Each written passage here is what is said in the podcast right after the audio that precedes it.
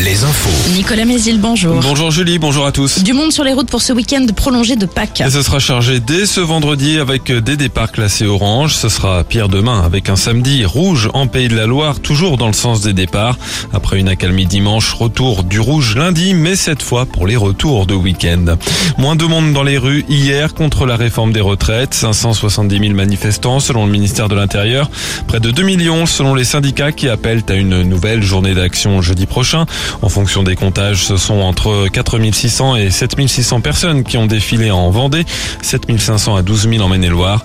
À Angers, de nouveaux heurts ont éclaté en marge de la manifestation. Les forces de l'ordre ont fait usage de gaz lacrymogène et de LBD face à certains manifestants violents.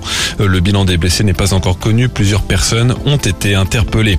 De nouveaux critères pour attribuer la reconnaissance de l'état de catastrophe naturelle aux communes victimes de la sécheresse. Une proposition de loi écologiste a été adoptée hier soir à l'Assemblée avec une série de mesures pour les victimes de maisons fissurées. Le texte doit maintenant être examiné par le Sénat.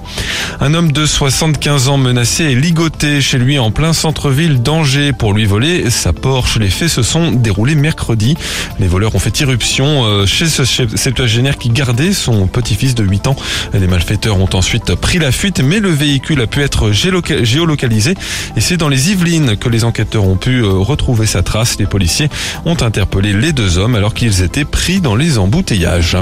L'actualité sportive avec le foot d'abord. Les Nantais affronteront Toulouse en finale de la Coupe de France le 29 avril. Les Toulousains se sont qualifiés hier soir en battant Annecy de buts à 1. L'équipe de France féminine, elle retrouve les terrains ce soir. Match amical contre la Colombie et surtout la, première rencontre pour Hervé Renard en tant que sélectionneur.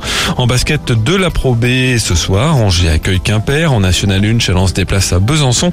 Les Sables d'Olonne, mal engagés pour le maintien, jouent à Les sorties du week-end avec la réouverture de deux parcs en Vendée. Le Puy du Fou lance sa saison demain avec notamment le nouveau spectacle, le Mime et l'étoile. Et au Fun Park retrouve le public également ce samedi. Le Saumur Motor Show au Parc Expo de Saumur ce week-end. Côté spectacle, l'humoriste Selig demain à la longère de Beaupuy à Mouilleron Captif. Et puis Celtic Legends dimanche à l'amphithéâtre d'Angers. Enfin la météo, quelques brouillards matinaux, surtout en Anjou, sinon la journée sera bien ensoleillée. Les maxi entre 14 et 16 degrés. Très bonne matinée à tous.